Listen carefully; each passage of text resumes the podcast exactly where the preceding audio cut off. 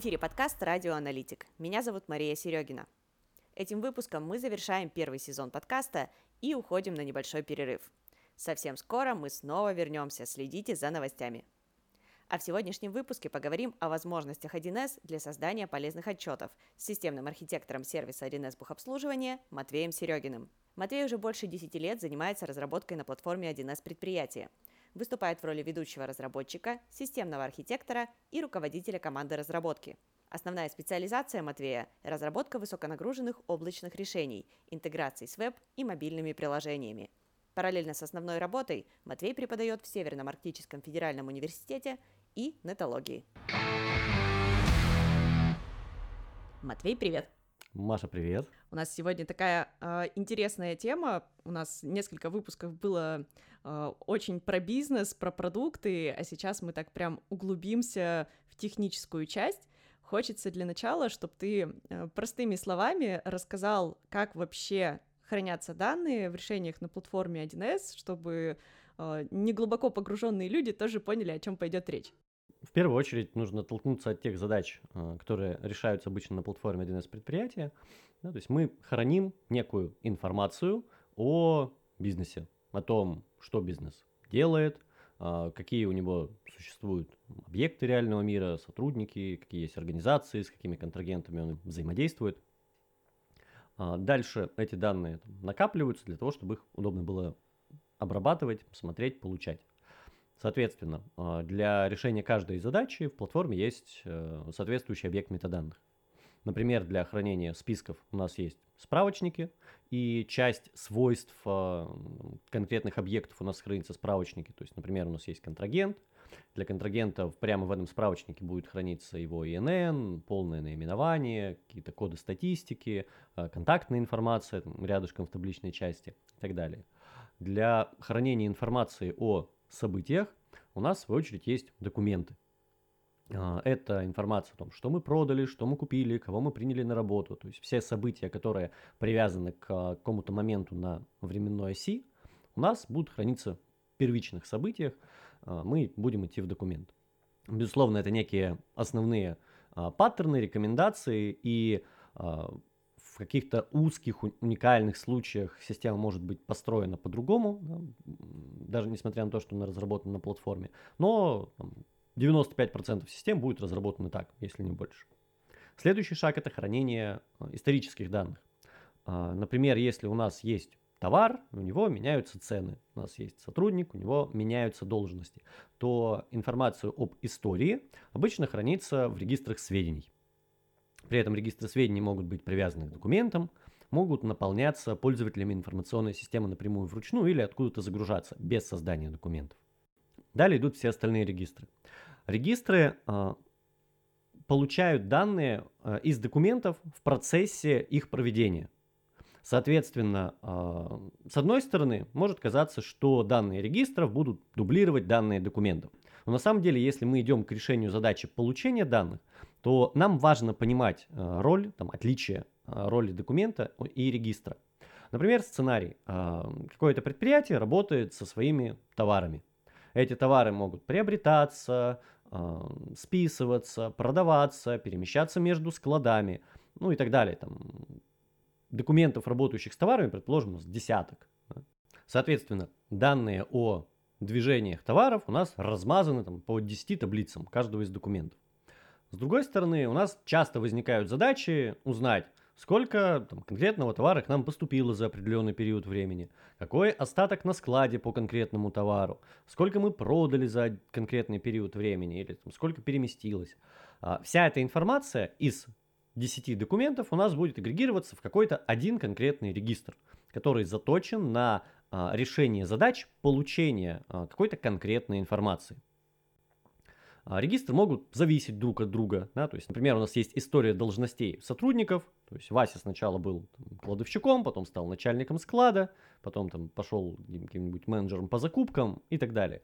А, при этом эта информация нам придет из документов и будет какой-нибудь отдельный регистр, то есть так устроен зарплата управления персоналом, где будет храниться интервально, что не в какой-то момент времени Вася перешел на новую должность, а вот с этой даты по этой был в этой должности, с этой по этой в другой должности, с этой по этой в третьей должности. Да, это позволит решать другой класс задач получения данных и строить уже интервальный отчет.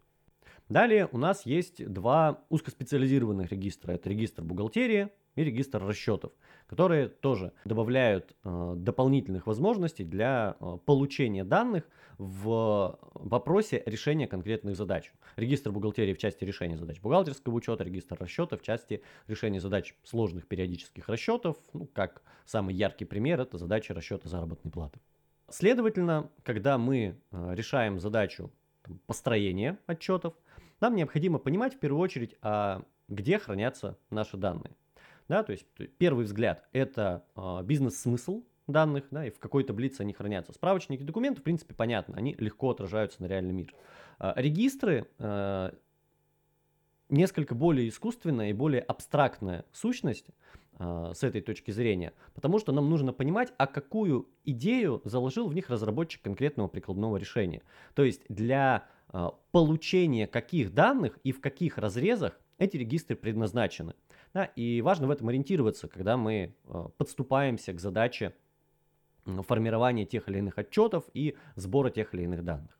Это, собственно, первая точка зрения. Вторая точка зрения – это взгляд более универсальный, э, не с точки зрения платформы 1С предприятия, а уже с точки зрения реляционных баз данных в принципе. То есть все данные в платформе хранятся в виде табличек. То есть самый простой пример таблички, который, я уверен, знаком каждому, это Excel у нас есть набор колонок, и, соответственно, дальше вниз мы добавляем строки. Там та же история продаж, история покупок, информация об остатках на том или ином складе, а, цены тех или иных товаров и так далее. Да, внутри платформы то же самое. У нас есть табличка, в этой табличке есть строчки. Да, то есть документ – это табличка, еще один документ – табличка, регистр – табличка, э, справочник – табличка, все табличка. Э, и это тоже нужно понимать при построении отчетов при обращении к данным. Да, соответственно, какие есть таблички, э, каким смыслом эту табличку наделил прикладной разработчик, создав ее конкретным объектом метаданных, то есть справочник, это документ, это регистр, это потому что дальше за э, видом объекта метаданных э, тянется и возможные инструменты, как мы можем с ним работать. И следующий момент, а как спроектирован именно этот объект метаданных. Да, особенно это важно в контексте регистров, потому что если для документов и справочников мы можем, глядя на прикладную область, понять, у них есть э, объекты в большинстве случаев в реальном мире, которые они отражают, то для регистров э, реже такие объекты есть, потому что регистры это более абстрактная сущность. Матвей, скажи, пожалуйста, есть ли какие-то правила общепринятые, а, в каких случаях для отчета какой объект мы выберем. Там у нас есть справочники, документы, есть регистры, а, там, не знаю, может быть, там где-то не так оптимально использовать документы и лучше регистры. Есть вот что-то такое, на что мы можем опираться? А, в целом, в первую очередь, нужно отталкиваться от решаемой задачи. Вот. Но если говорить про общее правило, то если информация есть в регистрах, нужно ее брать из регистров, да, потому что информация в регистрах подготовлены для чтения заранее разработчиком прикладного решения. Там нету информации из непроведенных документов, там нет а, информации о помеченных на удалениях объектах, ну, в большинстве случаев, если грамотно спроектирована информационная система. А, поэтому регистр это некая эталонная сущность. А, соответственно, если регистра нужного нам нет, то мы можем обратиться к, ну, точнее так, если регистра нужного нам нет, либо если конкретная задача предполагает работу с э, исходным объектом, с первичным объектом, да, например, нам нужно проверить введенные документы, мы, понятно, идем к таблице документов. Нам нужен э, список контрагентов просто. Э, мы идем к справочнику. Единственное, что нужно учитывать, что э, у документов есть такое состояние, как проведен, не проведен. Соответственно, нужно иметь в виду, нужны нам только проведенные документы или не проведенные мы тоже анализируем. И у всех объектов есть пометка удаления. Да, соответственно, нужно учитывать, нужны ли нам объекты, помеченные на удаление, или не нужны. Соответственно, будем ли мы их выкидывать из выборки, или мы будем их также учитывать в своем отчете, в своей результирующей таблице. Угу. А с учетом того, что нам нужно понимать там особенности документов, особенности регистров, э, насколько глубоко нам нужно в этом разбираться и нужно ли разбираться еще в чем-нибудь, чтобы качественно отчеты проектировать и создавать. А, здесь вопрос, а, в какой роли мы находимся. Да? То есть, если мы говорим про разработчика на платформе DNS предприятия, безусловно, он должен понимать, что такое регистры, что такое а, виртуальные таблицы регистров, какие у них есть параметры, какие требования к оптимальному написанию запросов, какие нюансы у документов, что проведение можно отключать, что такое пометка удаления, что может быть в базе включен RLS. Ну, то есть куча нюансов, которые необходимо учитывать разработчику. Да? А, если мы говорим про аналитика, который ставит задачу разработчику, то в первую очередь важно понимать, а какие данные мы хотим видеть в этом отчете и где они хранятся. Условно, а, если бы этот аналитик просто взял регистры, документы, справочники. В большинстве случаев а, все равно аналитик знает при проведении там, очередного документа, в какие а, регистры должны попасть движение этого документа. И там, большая часть анализа, проектирования, она как раз в том числе связана с а, проектированием механизмов проведения, формирования движений. Вот, поэтому э, для аналитика, ну вот, на мой взгляд, эталонное там, техническое задание на построение отчета, э, аналитик знает, что у меня есть вот такие документы, э, вот такие регистры, вот такие справочники, и если я захочу собрать этот отчет, то я смогу э, открыть соответствующие списки объектов, там, сохранить их в виде табличного документа, открыть в Excel и этот отчет собрать. То есть я понимаю последовательность действий, как я этот отчет соберу. А, соответственно, дальше разработчик а, получает э, абсолютно четкое, понятное задание. Вот есть источники данных, вот алгоритмы, по которым эти данные должны обрабатываться, сопоставляться, да, возможные фильтры, возможные параметры, какие должны быть. И э, здесь не может быть э, каких-то неоднозначных трактовок. То есть мы получаем в итоге отчет. Если при постановке задачи вот этой пути однозначно не прослеживается, то оно в большинстве случаев отдается на откуп разработчика. И здесь как раз у нас э, могут возникать разночтения, потому что разработчик закладывает в данные один смысл, аналитик другой смысл. Разработчик, возможно, не знает какой-то специфики э, там, внутри там, опции конкретного справочника, который является измерением регистра, еще чего-нибудь. Э, и это в итоге приведет к тому, что в отчете могут быть не учтены какие-то нюансы. Вот. Э, соответственно, важно тогда готовить данные, а, модель данных, на которых эти, этот отчет будет проверяться, и стараться, опять же, нюансы учесть, нюансы проверить. Угу. А если мы посмотрим на ту сторону задач, которая доступна для аналитиков с точки зрения э, предоставления каких-то данных там, для бизнеса или для себя, э, какие есть возможности, там, мы знаем, что существует система компоновки данных, что аналитик, э, там, не обладая навыками разработчика, может э, сделать полезного, удобного для себя и для бизнес-заказчика?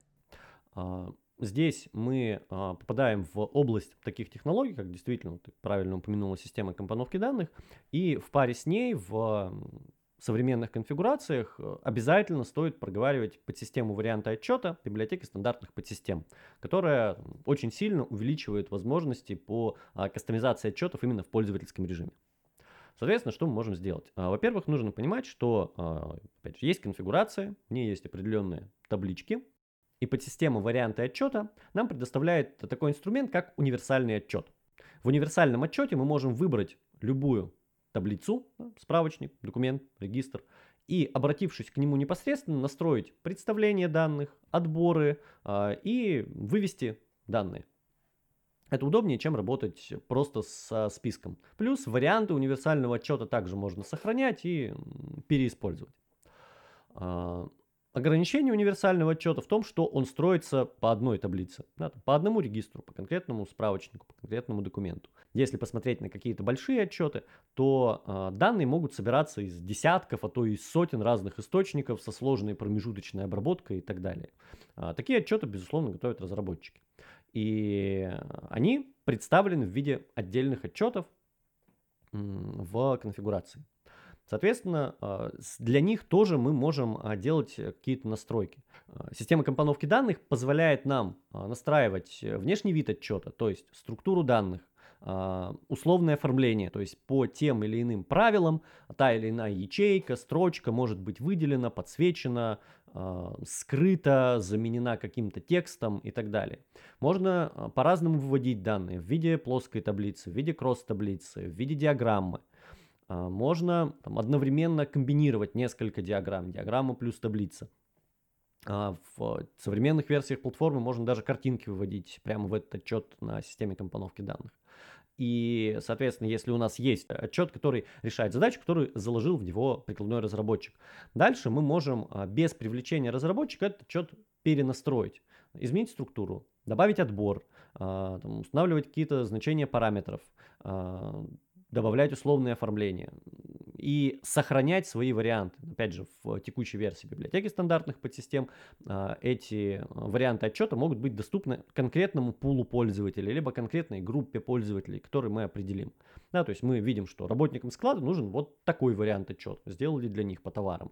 Да, а работникам, а, которые занимаются продажами, этот же отчет, но в другом варианте, в других разрезах, с другими отборами. Настроили, сохранили, организовали доступ без привлечения разработчика. А, единственное, что, а, чтобы это выполнить, безусловно, нужно понимать а, схему работы системы компоновки данных. Как правильно настроить, что лучше не настраивать, да, то есть ограничения на, там, например, чтение данных через точку от составных типов. То есть есть в некоторых отчетах поле регистратор, да, который объединяет в себе а, ссылки на там, 10, 15, 20 документов, что мы ранее говорили.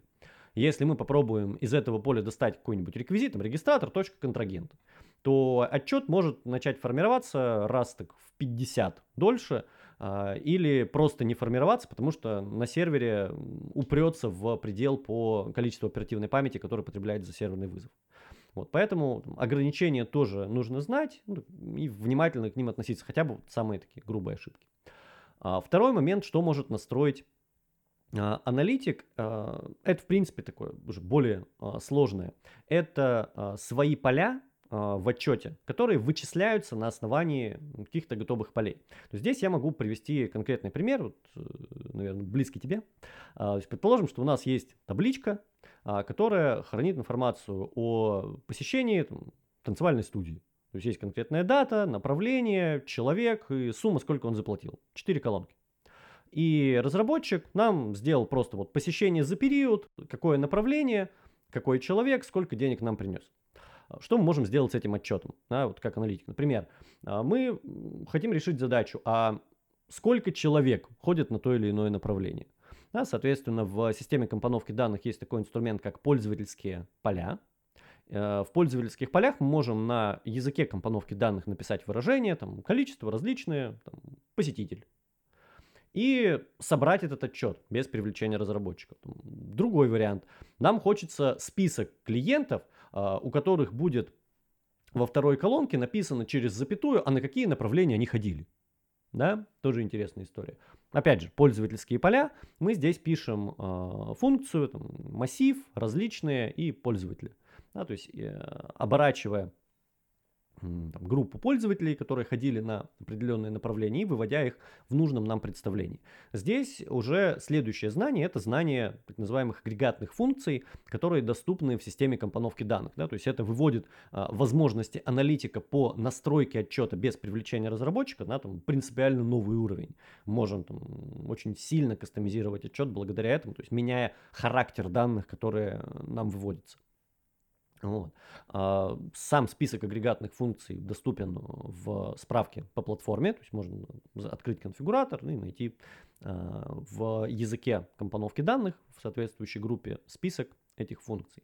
А, ну, в целом, по понятию агрегатные функции тоже, наверное, поясню немножко.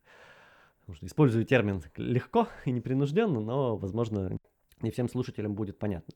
В общем случае, агрегатная функция – это такая функция, которая на вход принимает список, массив, да, то есть, например, массив э, посетителей, да, или массив сумм э, продажи, а на выходе возвращает конкретное одно значение. Да, соответственно, из массива посетителей она может собрать список посетителей через запятую, либо может собрать количество уникальных посетителей, либо просто количество э, в том списке элементов, которые ей поступили на вход. Если это числовой список, она может собрать его сумму, может э, вычислить среднее значение, может сделать какое-то более сложное вычисление. Да, то есть это вот агрегатная функция. То есть мы передаем список, получаем на выходе одно значение, собирает э, из списка единый элемент. Вот, соответственно, знание их, владение языком компоновки данных, умение настраивать пользовательские поля, оно тоже значительно а, повышает возможности по а, настройке отчетов. А относительно того, как вот мы можем по-разному представить данные, есть ли какие-то ограничения, которые могут нас заставить э, начать искать какое-то стороннее решение, условно, вот мы уперлись в ограничения, но вот не можем мы это показывать там типовыми средствами, платформами. Есть ли что-то такое? Тут вопрос э, постановки задачи. Да? То есть если отталкиваться от именно смысла данных, то есть у нас нету задачи вот здесь вот э, в крапинку, вот здесь вот в цветочек, а, а вот здесь вот я хочу, чтобы у меня там, фотографии в столбиках диаграммы вылезали. Да? То есть если мы именно суть данных хотим видеть, то я с ограничениями платформы не встречался. Мы в любом случае можем, а, комбинируя систему компоновки данных и алгоритмы на встроенном языке, данные пользователю показать. Да? А, но а, тут стоит поговорить, что есть и другие задачи. Есть задачи построения каких-то там совсем сложных интерактивных дашбордов, а, которые э, должны отображаться одинаково и на разных видах планшетов, телевизорах, в браузерах и грузиться за одну секунду и там как-то обновляться а, и, выводить там, фотографии, еще параллельно какие-нибудь картины с камер видеонаблюдения и там, в общем, много всего можно изобрести да, там, карту города и как наши автобусы по этой карте перемещаются. Вот, безусловно, там, для решения таких историй там, отчеты на СКД, они а, не подходят, да, то есть вот совсем уже задачи, выходящие за рамки. Но если мы говорим про то, что нам нужно изучить смысл данных, то эти задачи решаются. А, второй момент – это что мы дальше хотим делать с отчетами. Тоже э, хотел эту тему здесь зацепить. А, какую задачу решает отчет и а, кто этот отчет будет использовать. Да, то есть можно выделить, мы отчетом просто раз в день смотрим, а все ли ок. А, например, у тебя, ну, ты работаешь оператором колл-центра, у тебя есть определенный KPI по звонкам, и ты хочешь в любой момент, ну вообще там, хороший KPI проектируется таким образом, что сотрудник а, должен иметь возможность быстро оценить, сколько он получит, как хорошо или плохо он поработал. Вот и, соответственно, у тебя информационная система твоя корпоративная позволяет посмотреть KPI, ты заходишь в свой отчет, у тебя по умолчанию установлен отбор по тебе, ты нажимаешь, ну даже не нажимаешь кнопку сформировать, просто открываешь отчет, у тебя он сразу формируется, ты видишь, вот там, такая доля выполнена, ты идешь в графике, там, в целом премия будет хорошая. Или видишь, что вот из графика вывалилось, нужно поднапрячься, чтобы до конца месяца все сделать. А расшифровка в большинстве случаев не нужна, то есть ты просто вот зашла, посмотрела, получила ответ на свой вопрос, отчет закрыла. Есть отчет, где нужно уже проваливаться в расшифровке. А, и эта система компоновки данных тоже отлично позволяет сделать. То есть, например, ты уже как руководитель, который контролирует операторов колл-центров, открываешь соответствующий отчет, видишь, что по конкретному человеку есть какое-то отклонение, нажимаешь два раза на это число и смотришь там конкретные документы, конкретные звонки, можешь проваливаться в историю. Да, то есть у тебя есть анализ отклонений, анализ каких-то критических точек в отчете, а, которые привлекли твое внимание. И есть отчеты как универсальные инструменты для людей, которые как раз владеют и компоновкой данных, а, владеют а, принципами анализа, и они крутят в разных разрезах. Да? Например, исследования. Вот у нас есть масса продаж. И вот в этой массе э, хочется посмотреть, какие тренды, что продавалось лучше, повыявлять сезонность, да, так называемая аналитика данных. Вот. И э, эти задачи тоже можно решать на системе компоновки данных, но с другой стороны, для решения этих задач в экосистеме 1С а, есть э, специальный инструмент, это 1С-аналитика, а, который позволяет э, также смотреть данные в виде таблиц, в виде диаграмм, но гораздо быстрее э, и интерактивно ими оперировать. Да, то есть более интуитивно понятный интерфейс, быстрее а, расшифровка э, тех или иных данных, чем мы это делаем в отчетах. Поэтому если мы решаем задачи именно аналитики данных, то здесь вот, как альтернативный инструмент 1С а, аналитика тоже очень хорошо себя показывает. Угу. А, это такой вопрос со звездочкой. Э, как вот по твоему опыту а, на этапе, когда мы только обсуждаем, что там у нас заказчик хочет от э, будущего отчета, вот по каким признакам можно понять, он ждет отчет, э, вот который мы можем э, сделать, условно говоря, на СКД, либо он ждет что-то такое, для чего нам уже потребуется 1С аналитика. А, что он дальше будет делать с этим отчетом? Да, то есть будет ли он ковыряться внут, в нем, проваливаться внутрь и так далее. Вообще, по 1С аналитике чаще же как делается? Есть а, человек, который ковыряется в данных и ответственный за какое-то направление, там, условно, финдиректор, а, он анализирует данные, выявляет какие-то тренды, формулирует ключевые показатели, а потом собирает дашборд и ссылку на дашборд кидает генеральному. Типа, вот ты смотри сюда, там, раз в неделю, а, а я буду ковыряться внутри. Вот. Соответственно, такая задача решается на аналитике, если у нас есть анализ данных. С другой стороны, если мы понимаем, что у нас, вот, опять же, есть дашборд, а, мы понимаем алгоритмы его а, построения, и а, человек работает в платформе, у него уже запущен сеанс, там он, возможно, вводит документы какие-то, использует систему взаимодействия, выполняет задачи, то, возможно, ему удобнее показать этот же дашборд внутри э, самой платформы 1С предприятия. Но нужно понимать, что там, если в 1С аналитике финдиректор может дашборд сам поменять, то если мы делаем дашборд в платформе, то, скорее всего, придется привлекать разработчика, чтобы этот дашборд э, докрутить. Вот. А с другой стороны, если мы решаем задачи не анализа данных, а именно вот посмотреть отчет, провалиться в показатели, а, то здесь платформа более подходящий инструмент непосредственно. Почему? Потому что мы э, прямо в платформе можем открыть документ, подредактировать документ, перепровести документ, э, ввести новые документы, ввести документ на основании. Да? То есть если обработка отчета подразумевает работу с данными платформы. Да? Например, список незакрытых заказов. Мы же его не просто смотрим. Мы видим незакрытый заказ, мы переходим в систему взаимодействия, начинаем общаться с коллегами, либо мы вводим на основании какой-то документ, либо мы пишем э, в встроенном почтовом клиенте какое-то письмо э, нашему контрагенту, клиенту, что случилось с вашим заказом. А, соответственно, в этом случае удобнее делать в интерфейсе платформы, а не в 1С аналитике. Поэтому в первую очередь вопрос, а что вы будете делать с этим отчетом? Вот, какой сценарий использования? Вот вы сформировали отчет, и что дальше? Какие ваши следующие шаги? Услышав их, можно более-менее взвешенно принять решение, а какие технологии лучше подходят для получения и визуализации этих данных. Угу. А если мы а, перейдем уже вот к этапу, когда э, мы смотрим на получившийся отчет, а, ты как человек, который видел, я думаю, много отчетов и хороших, и плохих, наверняка у тебя уже есть какие-то а, признаки, по которым ты понимаешь, что вот этот отчет хороший, он там принесет пользу, а вот это надо переделать. Если есть такие признаки, поделись, пожалуйста, вот на что нужно обращать внимание. Наверное, вот то, что сейчас проговорил, оно универсально для любых интерфейсов и любых рабочих мест, но применимо к отчетам, да, некие нюансы добавлю. То есть первое, нужно понимать, а какую вообще задачу решает этот отчет, да, кому он нужен, в рамках какого бизнес-процесса, в рамках какого сценария использования мы его применяем. Да?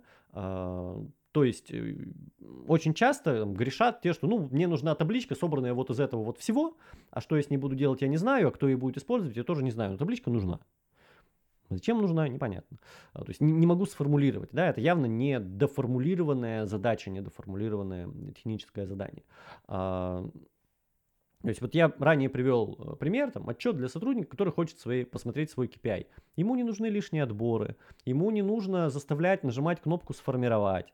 Да, соответственно, хороший отчет, который для частотного сценария э, тебе экономит твое время. Да, то есть такое общее опять же, пожелание к программе, программа должна уважать время пользователя, не заставлять его делать лишние действия, не заставлять его дважды вводить те, одни и те же данные, не заставлять его помнить какие-то штуки, промежуточные вычисления, а, которые он до этого делал.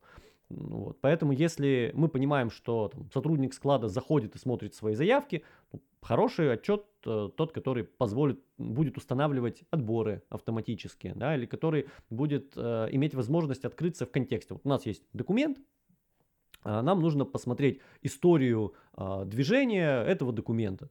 Да, и, соответственно, плохой вариант – это мы идем в раздел, открываем отчет по истории документов, в нем идем в отбор, выбираем там конкретный документ по номеру, нажимаем «Сформировать», получаем отчет. Хороший вариант – это мы открываем этот документ, потому что мы с ним работаем, нажимаем у него на командной панели кнопку, там отчет по движениям и получаем этот отчет. Да, количество действий пользователя сокращено в разы. А, если отчет э, подразумевает какие-то отборы расшифровки, а, то важно, чтобы, опять же, эти отборы были хорошо сделаны. Здесь вот два примера. Первый – это отбор по периоду. Да, то есть платформа, когда мы строим отчет, например, продажи за период, используем регистр накопления оборотный как источник данных, и по умолчанию у нас появляются в шапке отчета два параметра. Дата начала, дата окончания. Соответственно, чтобы выбрать период, мне нужно так, тут конец начала месяца, тут конец месяца, не забыть еще, что нужно 23, 59, 59 вписать. Да, то есть пользователю нужно помнить вот такие нюансы. А с другой стороны, в платформе есть там отличный а, тип данных, это стандартный период который позволяет два поля заменить в шапке одним полем период. Э, открывается удобная форма выбора периода. Ты кликаешь на месяц, либо выбираешь там, эта неделя, предыдущая неделя. И по умолчанию платформа может, там, ориентируясь на текущую дату, подставлять а, соответствующий период. Да, то есть это вот такой, то есть два поля в шапке. А, это признак такого начинающего разработчика, который еще не научился ставить стандартный период. Соответственно, если мы строим отчет за период, у него должен быть в шапке стандартный период. Это такой must-have история. А, связи параметров выбора. Например, а, когда мы выбираем контрагента, у нас есть отчет по договору. А, отчет по договорам. И мы хотим сделать возможность отбора по договору. Соответственно, у нас есть отбор по контрагенту, отбор по договору. Вот, когда ты выбрала конкретного контрагента, у тебя в поле договор система должна позволять выбрать только договор этого контрагента, потому что они связаны. Нет смысла в отчете, когда у тебя контрагент один, а договор другого контрагента. То есть там, очевидно, будут пустые данные, потому что нет этого пересечения. Вот. Э, соответственно, это делается тоже через платформенный механизм, который называется связи параметров выбора, и его нужно уметь использовать. А, дальше моменты с расшифровками данных. Если мы понимаем, что в сценарий э, закладывается расшифровка, то важно проверить, а будет ли вообще работать. То есть в платформе расшифровка заложена. Но если мы определенным образом э, напишем запрос, определенным образом настроим схему компоновки данных в режиме конфигуратора, то эта расшифровка может сломаться и может перестать работать. Поэтому важно э, хотя бы проверить, что она работает. То есть мы понимаем, что вот у нас есть продажи, и пользователю, скорее всего, захочется провалиться вплоть до конкретного документа. Ну, проверь, что у тебя при нажатии на каждое число эта расшифровка сработает. действительно будет э, открыт список документов, можно будет провалиться в этот документ. Ну, вот. Если нет, то почини. Если не знаешь, как сделать, или если это сложно реализуется, то там явно проговори с аналитиком. Это ограничение нашего отчета. Мы это сделать не можем. Соответственно, там, аналитик будет дальше принимать решение, либо если это очень нужно, то есть согласовывать дополнительные ресурсы, там искать кого старших коллег, чтобы они могли помочь. Если это не нужно, ну, соответственно, пользователь скажет, вот это у нас не работает, ограничение нашей системы, потому что делали быстро, экономим ваши деньги. Ну и момент с универсальными отчетами. Там важно понимать, что это инструменты для высококвалифицированных пользователей, что они могут там накручивать те же свои пользовательские поля, разные структуры. Поэтому отчет должен быть там, без подводных камней, уже без допущений, что вот туда не провалится, это не расшифрует. Если мы делаем универсальный отчет, то должно работать все, и оно должно не обманывать пользователя. Матвей, уже несколько раз ты озвучил такую хорошую мысль, что а, мы должны понимать, какую задачу будет э, решать наш отчет, и есть э, такой здоровский подход, как э, написание пользовательских историй. Если у тебя опыт работы с пользовательскими историями, и если есть, то какой он, было ли это полезно по твоему опыту, можешь ли ты такой подход рекомендовать? В целом как инструмент, безусловно, знаком. А, для решения некоторых задач используем, описываем, да, кто, когда, зачем. Вот. Но а, в применении к отчетам, опять же, субъективно по опыту, лучше пользовательская история – это готовая Excel. То есть, если у нас есть Excel, которая должна соответствовать отчету, где есть данные, где есть диаграммы, это вот как бы первый шаг, что должно быть, не, не, независимо от пользовательской истории, потому что без э, понимания конечного формата отчета э, тяжело сделать адекватный отчет, который будет э, реально полезен пользователю. Следующий шаг, для чего действительно полезна уже пользовательская история, это вот как раз тот сценарий, о котором я говорил, потому что когда у нас нет пользовательской истории, мы просто говорим, нам нужен отчет по KPI сотрудников. Я такой, а кто им будет пользоваться, а как им будет пользоваться, а в какой момент, непонятно. Да, соответственно, у меня а, возникают уточняющие вопросы. Если мне приходит сразу с сформулированной историей, что вот у нас есть э, операторы колл-центра, им нужен отчет, а вот еще есть э, руководитель колл-центра, ему тоже нужен отчет, но уже сводно по всем операторам. Да, ну это по сути там, две сторики, и э, рядом с каждой сторикой прикреплена Excel. -ка. Я четко понимаю, что вот здесь мне нужна быстрая формулировка, ссылку на этот отчет я могу в рабочем месте э, там, оператора колл-центра сделать, а вот этот отчет нужен э, рядом с другими отчетами, которыми пользуется руководитель колл-центра. Да, то есть решения э, по проектированию интерфейса и по реализации тех или иных алгоритмов, они уже принимаются с оглядкой на сценарий. Понятно, что там, любой э, фреймворк, который используется для описание пользовательских сценариев здесь э, очень сильно сэкономит время команде в целом, да, и аналитику, и разработчику, потому что не нужно будет задавать лиш- лишние уточняющие вопросы. Матвей, а можешь порекомендовать что-нибудь, что можно почитать, посмотреть э, тем, кто еще мало знаком с вопросом работы с данными, э, когда мы говорим о применении инструментов на платформе 1С? Что-нибудь из общедоступного? Ну, из общедоступного, во-первых, стоит э, начать с книги э, Хрусталевой. Это разработка сложных отчетов в среде 1С предприятия. Как раз описывает основные возможности э, системы компоновки данных и показывает некие, некоторые примеры разработки отчетов. В том числе эти приемы в дальнейшем можно применять для настройки в пользовательском режиме, если вы, например, работаете в роли аналитика. А второе э, – это демонстрационная база с диаграммами, то есть есть ресурс demo.1s.ru. А, там есть много разных конфигураций, в том числе в самом низу а, страницы есть ссылка на демонстрационную базу с диаграммами.